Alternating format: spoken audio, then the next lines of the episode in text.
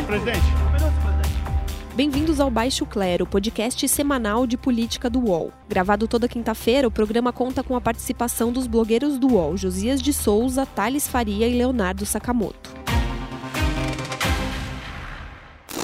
Sou do Baixo Clero, sem qualquer problema, mas é um sinal que todos têm espaço aqui nesse maravilhoso Brasil.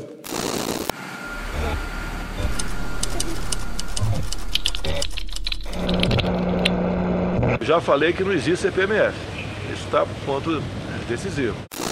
O CPMF tem pouco apoio no, no, entre, os, entre aqueles que conhecem da, da, da questão tributária.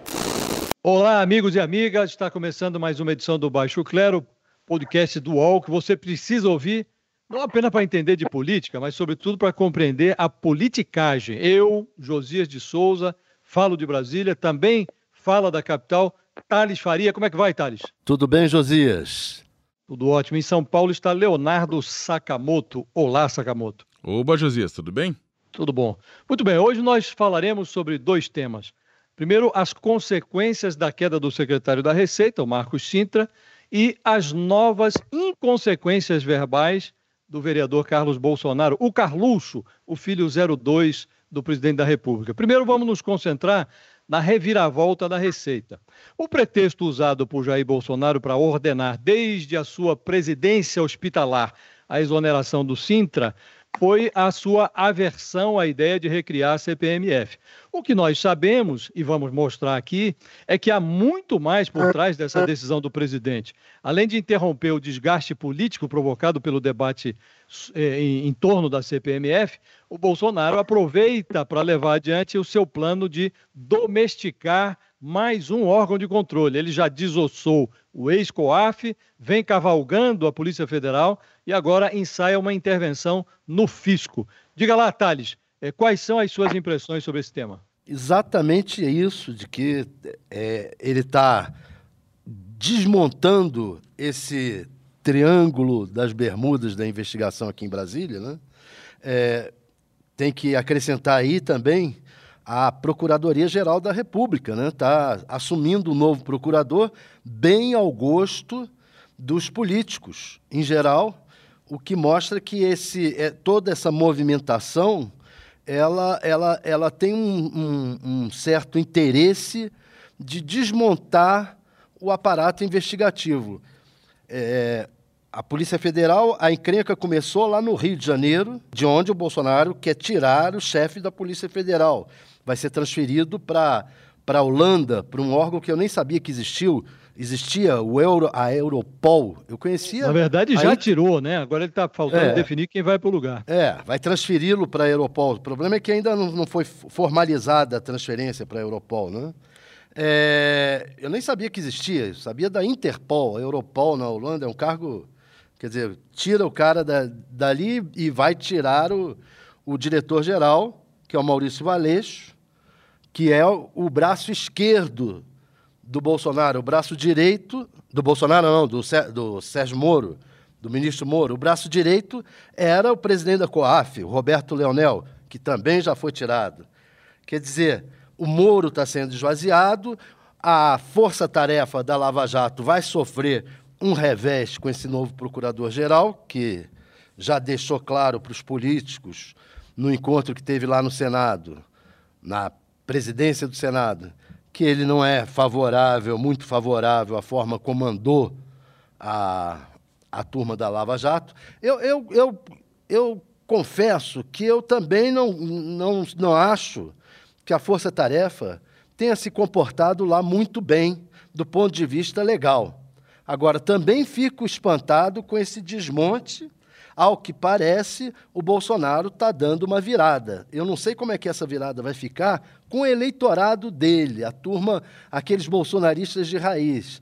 Ele, eles eram tão a favor da força-tarefa da Lava Jato, eram contra esse Augusto Aras, e agora estão vendo desmontar, eles vão continuar bolsonaristas ou eles vão, ah, vão ficar do lado do Moro, do lado da Força Tarefa da Lava Jato. Vem aí capítulos emocionantes nessa disputa. Bem, acho que já tem uma defecção grande né? nas redes sociais, você já nota bolsonarista arrependido e também nos índices de avaliação do presidente, que estão declinando né, nas pesquisas. Sakamoto, o que, é que você acha da conjuntura? Então, eu vou também na linha de vocês, ele está sacrificando o lavajatismo, né? Não é de hoje, né? O Moro já, já se tornou um puppet, na verdade, na, nas mãos dele. É, a estratégia ela pode ser marionete, né? A, a, estratégia ela pode ser bastante suicida ou pode ser um lance de audácia, né? Eu, eu é, é, incrível, mas ele está comendo as instituições por dentro, né? Polícia Federal, Receita, Ministério Público, COAF. É extremamente arriscado. Ele pode cair do cavalo a qualquer momento também, ou enquanto ele não cair do cavalo, ele vai se fortalecendo, ele vai ganhando território. De certa forma, o bolsonarismo que, que foi eleito sem um projeto de país, vamos ser sinceros, também todas essas trocas, essas brigas, bateção de cabeça no Ministério da Economia, Presidência da República, Ministério da Justiça, também mostra a falta de um projeto de país, a existência de um anteprojeto de país. Temos um, temos um presidente com um projeto de desconstrução de instituições e não necessariamente de fortalecimento e de construção ou de garantias constitucionais. Então isso vai, vai avançando. Né? A gente tem um, hoje um país guiado pelo, pelo negativo. É, mas uh, tem outro aspecto aí, Sakamoto, que é o seguinte: ele está se aproximando daquelas forças do Congresso que ele combatia, a chamada velha política, né? que ele dizia que, que combateria, né? chamada, o centrão. Essa turma toda está muito satisfeita com a, a mudança na PGR, o Augusto Aras, está muito satisfeita com a mudança que ocorreu no COAF e com a mudança que está ocorrendo agora na Receita Federal. Eles eram, o Marco Sintra era muito mal visto pela, pelo, pelo pessoal do Congresso, o Rodrigo Maia é, prati, praticamente é, inviabilizou qualquer contato, qualquer é, é, articulação do Marco Sintra dentro do Congresso, botou um outro projeto de reforma tributária. Enfim, o Bolsonaro está se aproximando dessa do centrão. Então, sim, mas Isso a, é uma virada. Vamos, mas vamos ser sinceros, o que, que é o centrão? e a não ser o, também um anteprojeto de país, né? Eu não estou falando que isso é apolítico, na verdade, estou falando de um anteprojeto de país, né? De algo que você querendo ou não, sabe, o PSDB, o PT ou outros, outras forças políticas do Brasil, em determinado momento, bem ou mal, mas tinham alguma indicação. É, abraçar o interesse do Centrão, salvar a própria pele, salvar a pele dos filhos, né, como do próprio senador Flávio, né, indicar a filharada para vários cargos públicos, né, é, proteger o que é mais de fisiológico na, polícia, política nacional, faz parte de um anteprojeto de país. Mas aí, o, o, o, meus queridos, o que acontece na política é que sempre essas forças acabam se encontrando, né?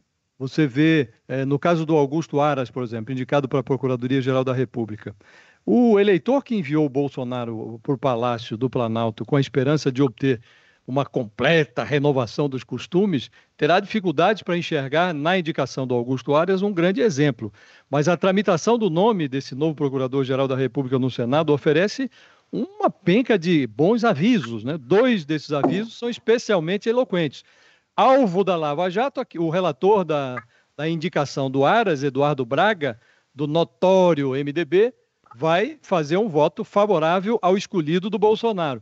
E depois de uma reunião com Augusto Aras, a bancada do PT, com seis senadores, sinaliza também a intenção de votar a favor do indicado do Bolsonaro. Ou seja, alguma coisa está fora da ordem. Né? Mas eu queria abrir um parênteses aqui, para não deixar nosso, quem nos acompanha desinformado, é, para é, realçar outros dois aspectos que são mais econômicos. Né? Primeiro, deles é que, com oito meses e meio de governo, ficou entendido que é, não há na vitrine nenhum projeto de reforma tributária do governo federal. Todo mundo sabe que um projeto existe, mas não foi para a vitrine ainda.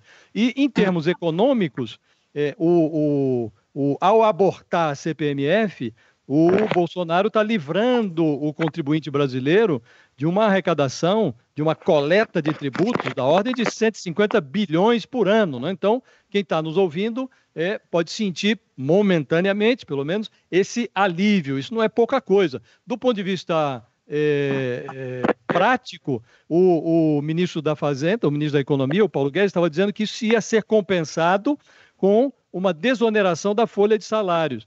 E aí é, haveria nova onda de empregabilidade e tudo isso. Agora, aí o que acontece é que o governo é, oferece um sacrifício à vista, que é uma nova mordida no bolso do, do, do contribuinte, e uma é, um benefício a prazo, que é a hipotética criação de empregos, algo que a gente sabe que depende de uma recuperação da economia. Então, acho que era tá, bom tá, tá é, realçar esses dois pontos. Exato, não, você está você tá totalmente correto. Assim, a, a, o, o, Guedes, ele, na verdade, inclusive, quem sai perdendo também com essa decisão, tá todo mundo colocando que foi o Sintra que tomou a pataquada, mas, na verdade, o Guedes também, porque o Guedes precisava desse imposto é, para tirar a contribuição patronal, pelo menos parte da contribuição patronal ao INSS né? E que, inclusive, isso vai totalmente ao encontro dos, da, da, forma como ele vê a economia. Ele tentou. Isso vai, isso casa, inclusive, com o projeto de capitalização, que foi momentaneamente suspenso pela negativa do Congresso em aprová-lo na reforma da Previdência. Mas isso está totalmente conectado, que é o quê? Você tirar a, o custo previdenciário das mãos do, dos empregadores. Na Constituição está escrito que é empregador, trabalhador e governo deve contribuir com a Seguridade Social. O governo já não contribui com a sua parte normalmente, tirar empregador, deixar só trabalhador, que ah, isso aí isso vai ao encontro do, da capitalização, né? E essa desoneração da folha foi tentado na, na, no governo da Dilma e a resposta do empresariado não foi abrir novas vagas, é o contrário. Exatamente. O pessoal Exatamente. embolsou o dinheiro, embolsou o dinheiro. Vamos ser sinceros, tipo, é, não houve corte, não houve geração de emprego, né? Aquela nova, isso fazia parte da nova matriz econômica falida do governo Dilma. Minha gente, é. acho que esgotamos esse tema, a menos que o Thales queira acrescentar algo. É, eu queria acrescentar o seguinte: é, duas questões aí. Uma é que a gente não tem garantia ainda de que morreu a CPMF. No governo Bolsonaro, nada é garantido. Ele é, pode ter feito essa onda toda, menos por causa da CPMF e mais para blindar, para mudar essas, essas diretorias todas e dar uma virada no governo e, e, voltar depois com a história da CPMF novamente. A outra coisa curiosa é o seguinte: o Bolsonaro é, tinha dois superministros, Guedes e o Sérgio Moro. Todo mundo no início do governo dizia: olha, o, o governo, o Bolsonaro vai ser tutelado. Ele vai ter um ministro da, da Economia que vai mandar para burro um ministro da Justiça que é impossível de ser comandado e os generais, os militares. Ele botou essa turma toda, enquadrou essa turma toda, estão todos eles é, cabisbaixos, olhando para o chão, é, obedecendo a, a, a, ao bate-bute do capitão. Muito bem, com essas observações do Thales, a gente encerra o primeiro bloco e voltamos a seguir com o segundo bloco. Carluxo. Os podcasts do UOL estão disponíveis em todas as plataformas. Você pode ver a lista desses programas em uol.com.br/podcasts. Recebe salário, faz transferência, pagamento, recarga de celular e até empréstimo, tudo sem taxa. PagBank, a sua conta grátis do PagSeguro. Baixe já o app e abra sua conta em 3 minutos. Eu confio na democracia, eu acredito nas instituições. Todas as frases que vão contra né, a democracia liberal, elas geram danos né, na confiança do nosso país. A democracia é a pior forma de governo. Sabe quem falou essa frase? Winston Churchill. Se ele fosse deputado, filho do presidente, os opositores parariam por aí e não seguiriam, não seguiriam a ler a mensagem, que termina, com exceção de todas as demais. O Carlos Bolsonaro falou, não tem nada demais. Muito bem, amigos e amigos, estamos de volta com o segundo bloco do nosso podcast Baixo Clero. Vamos falar agora de Carlos Bolsonaro, o Carluxo. É, o Carluxo fala demais e também cala demais. Quando a popularidade do Jair Bolsonaro entra em declínio, o filho 02 corre às redes sociais para anotar que, por vias democráticas, a transformação que o Brasil quer não acontecerá na velocidade que almejamos. Aí a imprensa repara o viés golpista do comentário e o Carluxo, de bate-pronto, afirma que seus comentários foram deturpados, os jornalistas canalhas. O problema é que o, me... o mesmo Carluxo cala quando se descobre que ele está sob investigação por suspeita de empregar fantasmas no gabinete e de rachar com essas assombrações o salário que é pago com o suor do contribuinte. O Carluxo revela-se, eu quero ouvir vocês sobre isso, um personagem perigoso. Ele fala quando ninguém quer ouvir esses comentários que flertam com a ruptura institucional e cala quando todos desejam escutar as suas explicações sobre práticas que desrespeitam a ordem legal e constitucional. O que, que você acha, Sakamoto? Concordo também, Josias. Eu acho que você, foi bem perspicaz né, com relação a isso, essa cortina de fumaça né, que o Carluxo sabe colocar muito bem. Agora, comentando duas coisas que você colocou. A primeira é muito louco que tanto ele quanto o próprio irmão dele, Eduardo, falam: não, vocês não entenderam meu irmão. Falei, então é o seguinte: olha, como não entender Carlos Bolsonaro é uma constante, então sugiro a ele um curso de língua portuguesa, né? É sempre tempo a aprender, né? É, não é vergonha nenhuma, né? Se você, se você não consegue se fazer entender pela humanidade, se todo mundo não entende o que você fala, o problema, desculpe, não é o receptor, é o emissor. Então tá lá, tem vários cursos na internet, ótimos youtubers ensinando como se expressar bem na sua própria língua. Ele deveria é, é, aprender. Muitos tweets dele, inclusive, são hipercodificados, né? Eu acho que daqui a mil anos vão estudar os tweets do Carluxo, porque são hipercodificados. De repente tem o sentido da vida escondido lá dentro. Segunda coisa, eu conversei com o professor Paulo Arantes, filósofo Paulo Arantes da Universidade de São Paulo, inclusive nesse ambiente do, das declarações do Carluxo também, e ele lembrou que fez a comparação interessantíssima, mas que o, o bolsonarismo consolidado, a simetria do, do, desse bolsonarismo que vai se consolidando, ele é a Venezuela né, com o Bolsonaro se reelegendo em 2022, colocando um filho em 2026, né, criando uma dinastia.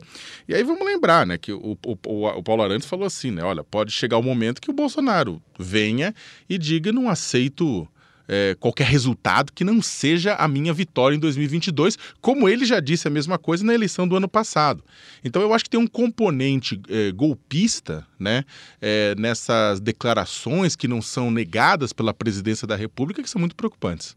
Carlos, o que, que, você acha? É, primeiro, é, fazer uma, uma pequena observação aí, o que disse o Sakamoto, da, da linguagem do Carluxo, de ele precisar é, se tornar mais claro, você, ele, ele já escreveu em código Morse. Teve vários tweets dele que ele escrevia em código Morse. Que, aliás, era menos perigoso nessa época. A outra coisa, é, ele, ele, ele, ele o, e o irmão estão dizendo que foram não foram bem entendidos e que, na verdade, eles são os democratas, ele, eles, na verdade, estão repetindo o que o Bolsonaro sempre disse tempos atrás, há, há gravações de, disso no YouTube, o Bolsonaro dizia que queria é, que o país só iria para frente, não iria por meio do voto e que teria que haver uma, uma morte, revolução, 30 mil mortos para o país poder mudar. Através do voto, você não vai mudar nada nesse país. Tá? Nada, absolutamente nada. Isso só vai mudar, infelizmente, quando um dia nós partimos para uma guerra civil aqui dentro. Né? E fazendo um trabalho que o regime militar não fez, matando os 30 mil. Isso era o que dizia o Bolsonaro. Os filhos dele estão só dizendo o que o pai ensinava em casa. Só, só, estão expressando agora isso e agora. Você sabe, você sabe, Thales, que esse ponto que você levanta, eu acho que é o ponto mais relevante para a gente analisar, porque mais é, incômodo do que as declarações do Carlos Bolsonaro é o silêncio do presidente da República. Né? Porque, vamos recordar, o que é que o filho dele está dizendo? Por vias democráticas, a transformação que o Brasil quer não acontecerá na velocidade que almejamos. Quer dizer, isso aqui é uma pregação golpista. Né? Então, na prática, com o seu silêncio, o presidente está concordando com isso. Se ele subisse no caixote ali, fosse as redes sociais, no hospital, o Bolsonaro, para desautorizar o filho, ele teria que anotar um, pelo menos uma meia dúzia de virtudes da democracia. E é como você diz, ele já deu inúmeras demonstrações e não precisa nem ir ao passado, não precisa nem recorrer ao YouTube. Agora, elogia ditador, elogia é, torturador, acabou de elogiar o, o, o Pinochet. Então, é, há um certo pragmatismo, porque com a popularidade em declínio, a ele convém transferir todas as culpas pra, pela falta de resultados do governo para outras pessoas, nem que seja para o regime democrático. Agora, é, falta um pouco ao Bolsonaro uma percepção de que esse silêncio dele tem uma dose de estupidez também, porque ninguém imaginou que ele fosse a, abandonar é, do dia para a noite, virou presidente, não vai mais querer virar a mesa, vai sentar em torno da mesa agora, será um grande negociador. Ninguém imaginou isso. Mas é preciso notar e aí é que eu acho que falta o pragmatismo. Você tem problemas sérios sobre a mesa, uma crise econômica, falência moral, sociedade estilhaçada, e você flertar com a ruptura institucional, além de não fazer sucesso, hoje o Brasil não está mais é, ligado nesse tipo de ideia, não vai trazer de volta emprego, não vai restaurar a moralidade, não vai pacificar o país. Então acho que ele perde a noção da praticidade dessa pregação e prejudica o próprio governo dele. Isso partindo do princípio de que ele não queira isso, né? De que ele realmente tenha mudado, não seja mais, não ache mais que tem que haver 30 mil mortos para o país mudar e que pelo voto não vai chegar a lugar nenhum. Partindo desse Eu princípio. acho que ele acha que não precisa mais da. Tipo, a questão de 30 mil mortos é a parte de que ele acha que não precisa mais. Ele atingiu o poder, ele está numa situação confortável, uma parte significativa do, dos liberais é, compraram a, a visão dele, compraram o discurso dele de que, olha, é, vocês precisam de mim porque o seu candidato teve 2, 3% dos votos e eu vou conseguir é, abrir caminho e, e para que os projetos de vocês passem bem ou mal. Então, também é o seguinte, ele está numa posição confortável. Né? A gente está discutindo aqui, a gente está se esgoelando com relação a questões de, de democracia, com relação a questões de costumes, com relação a questões de, de, de, de, comportamento, questões morais, questões éticas, né? Só que depois a gente volta ao dia a dia, né? As pessoas meio que a gente está meio que naturalizando a presença do Bolsonaro, naturalizando essas declarações, natura, aceitando que isso aconteça, é, não, porque isso faz parte da democracia. Não, o Bolsonaro é um caso clássico de um discurso antidemocrático que se usa da democracia para existir. Só que isso é, uma, é um paradoxo.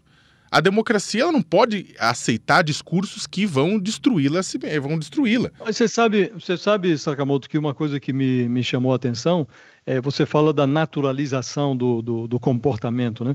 Eu achei que não houve tanta naturalização assim, porque até o, o, o Mourão, o, o o vice-presidente no exercício da presidência, um exercício fictício, né, porque o Bolsonaro está governando do hospital, mas enfim, ele, ele reagiu né, e deu ali declarações sensatas.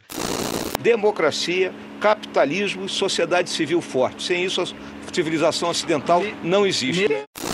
Agora, eu acho que para aproximar a nossa conversa aqui, para não virar carluxo, é aproximar a nossa conversa do café com leite de quem nos ouve, acho que é preciso realçar o seguinte: esse tipo de comportamento, para além dessa maluquice que gira em torno da família Bolsonaro, isso prejudica o país e prejudica as pessoas. Por quê? Objetivamente. Porque as pessoas que querem é, a normalização da economia, quem tem dinheiro para investir, o jeito olha essa maluquice e fala: eu não vou tirar o meu dinheiro de uma aplicação para botar, correr risco num empreendimento. Isso está acontecendo com o investidor estrangeiro e também com o investidor nacional. Então, essa maluquice toda retarda um processo de crescimento da economia que já é muito lento. Quer dizer, esse aspecto é que eu acho que eles, a família e o presidente da República, eles não enxergam, eles conspiram contra o êxito do, próximo, do próprio governo e conspiram contra, em última análise, contra o país. Numa entrevista recente, o Armínio Fraga disse que conversa regularmente com um grande, ele não deu o nome, mas com um dos maiores jornalistas econômicos do mundo, que é inglês, e que perguntou a ele, na última conversa, é, perguntou a ele, ele perguntou para o jornalista, vem cá, quando você pensa no Brasil, quais são as principais coisas que você pensa que te preocupam? Ele disse, ah, duas coisas, a Amazônia e a democracia.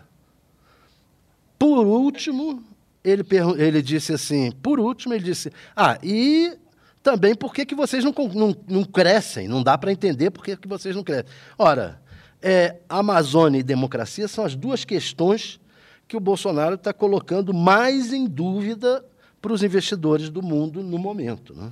Só é que, isso. É, então, mas gente, mas adianta. Quando eu falo de normalização naquela situação, é que, bem, a gente está vendo A economia, inclusive, se alguém. É, tem gente que tenta fazer cálculo para mostrar quantos por cento do crescimento do PIB o Bolsonaro não está tirando com todo esse comportamento desde o início. Se ele tivesse ficado quieto, em silêncio, né, com relação à economia, a economia teria crescido mais, teria sido gerado mais emprego, não tenha dúvida nenhuma. O que acontece é que, tudo bem, o Mourão fala, ah, isso é péssimo, Maia também, o Alcolumbre também, todo mundo fala, ah, é péssimo, péssimo, mas fica nisso. A gente está repetindo desde o início do ano que as declarações da família Bolsonaro são terríveis. Eu não estou nem falando do presidente só, estou falando da família. São terríveis para a democracia, para a economia, para todos os setores da vida cotidiana. Só que a gente fica, a gente tá, o que, que o Brasil está fazendo hoje é se lamentando apenas. E aí a gente fala, não, mas a gente não pode, é, tem que tomar cuidado, estabilidade, tá? Vamos continuar tocando, vamos, vamos tentar desviar desses, é, dessas barreiras, desses entraves no meio do caminho que é a família Bolsonaro. É, esse é o ponto. Mas aí, mas aí, Sakamoto, a gente volta, nós estamos vivendo numa democracia. Houve a eleição, elegeram o sujeito. Agora, é, a democracia tem disso. De quatro em quatro anos, o eleitor pode exercitar o seu direito em plenitude absoluta de cometer erros por conta própria. Cometeu erro na eleição passada, se, se esse erro se confirma ao longo do governo, e até aqui é, muitos já consideram que foi um erro a eleição do Bolsonaro, vamos corrigir na próxima eleição. Não, mas a eu menos não tô... que ele cometa ele cometa aí um tropeço qualquer e que resulte num novo impeachment, mas não, não mas parece tô... que haja eu não no horizonte isso. Eu não estou falando, Josias, para tirar o homem tipo por impeachment no meio do caminho. Agora lembrar que a democracia tem essa parte da escolha, mas também a democracia ela, ela não prescinde de freios e contrapesos. Você precisa ter a democracia, os outros poderes freando né? Não só os outros poderes, como a própria sociedade civil tem um poder também de, de novo, frear esse acho, processo. Eu acho, você tem toda a razão, mas o Congresso andou derrubando é, decretos que o presidente tentou governar por decreto no início, você se lembra? O Congresso derrubou. E o mesmo Supremo Tribunal Federal, quando o Bolsonaro reeditou uma medida provisória já rejeitada pelo Congresso, transferindo a FUNAI para a agricultura, da, da Justiça para a agricultura, o Supremo derrubou. Quer dizer, eu não acho que não estejam os freios e contrapesos ali funcionando. Agora, não, não parece ser o bastante, porque o presidente não aprende, o Bolsonaro não aprende. Agora, não diria que não está funcionando é, na sua plenitude. É, não, concordo contigo. Ele não está funcionando, não é a questão. Da... Ele está funcionando, mas ele está funcionando de uma forma insuficiente para as necessidades diárias. Ele acaba pegando aquilo que é o absurdo um decreto de armas é um absurdo. A questão da, do que o do Bolsonaro faz é, de desfazendo uma decisão do Congresso com relação à FUNAI também é um absurdo, né? O, as freios e contrapesos estão funcionando para os absurdos, agora não necessariamente para aquilo que está na, na gênese de tudo isso, que é esse caos institucional que se estabeleceu no, no Palácio Planalto com uma filiocracia, né? É, voltando um pouco a, ao, que, ao que a gente discutiu no bloco anterior, eu acho é, e tentando apontar um pouco para frente, eu acho que o resultado é, que vem aí é, é realmente preocupante, porque sinto que o Bolsonaro está se afinando com uma parte do Congresso, o Centrão, e, é, e, e vem questões a serem julgadas pelo Supremo Tribunal Federal, que são questões seríssimas e que o Supremo vai ficar sozinho. A tendência é é, os bolsonaristas irem para a rede pressionar o Supremo, é, é, o Congresso se aliar daqui a um tempo ao Bolsonaro e, e, e, nesses freios e contrapesos o Supremo acabar ficando um pouco solitário. Muito bem, senhores. É, acho que terminou a nossa conversa. Pela as últimas palavras do Thales indicam que nós vamos ter muita matéria-prima para os próximos programas. É, resta agradecer a quem nos acompanhou até aqui e torcer para que todos nos acompanhem também na próxima semana. Muito obrigado. Obrigado, Thales. Obrigado, Sakamoto. E até a semana que vem para vocês dois. Um grande abraço, Josias. Um grande abraço, Sakamoto. Um grande abraço para os nossos ouvintes. Um grande abraço para todo mundo e boa semana para gente. Muito bem bem. Um abraço para todo mundo, amigos e amigas, e até a próxima. Deixa os portugais morrerem a míngua. Minha pátria é minha língua. Fala, mangueira! Chega ao fim esse episódio do Baixo Clero. Lembrando que você também pode conferir as melhores análises sobre o cenário político atual nos blogs dos nossos comentaristas no portal UOL. Baixo Clero tem pauta e edição de Maurício Duarte, edição de áudio de Amer Menegassi e coordenação de Diogo Pinheiro. Está encerrada a sessão!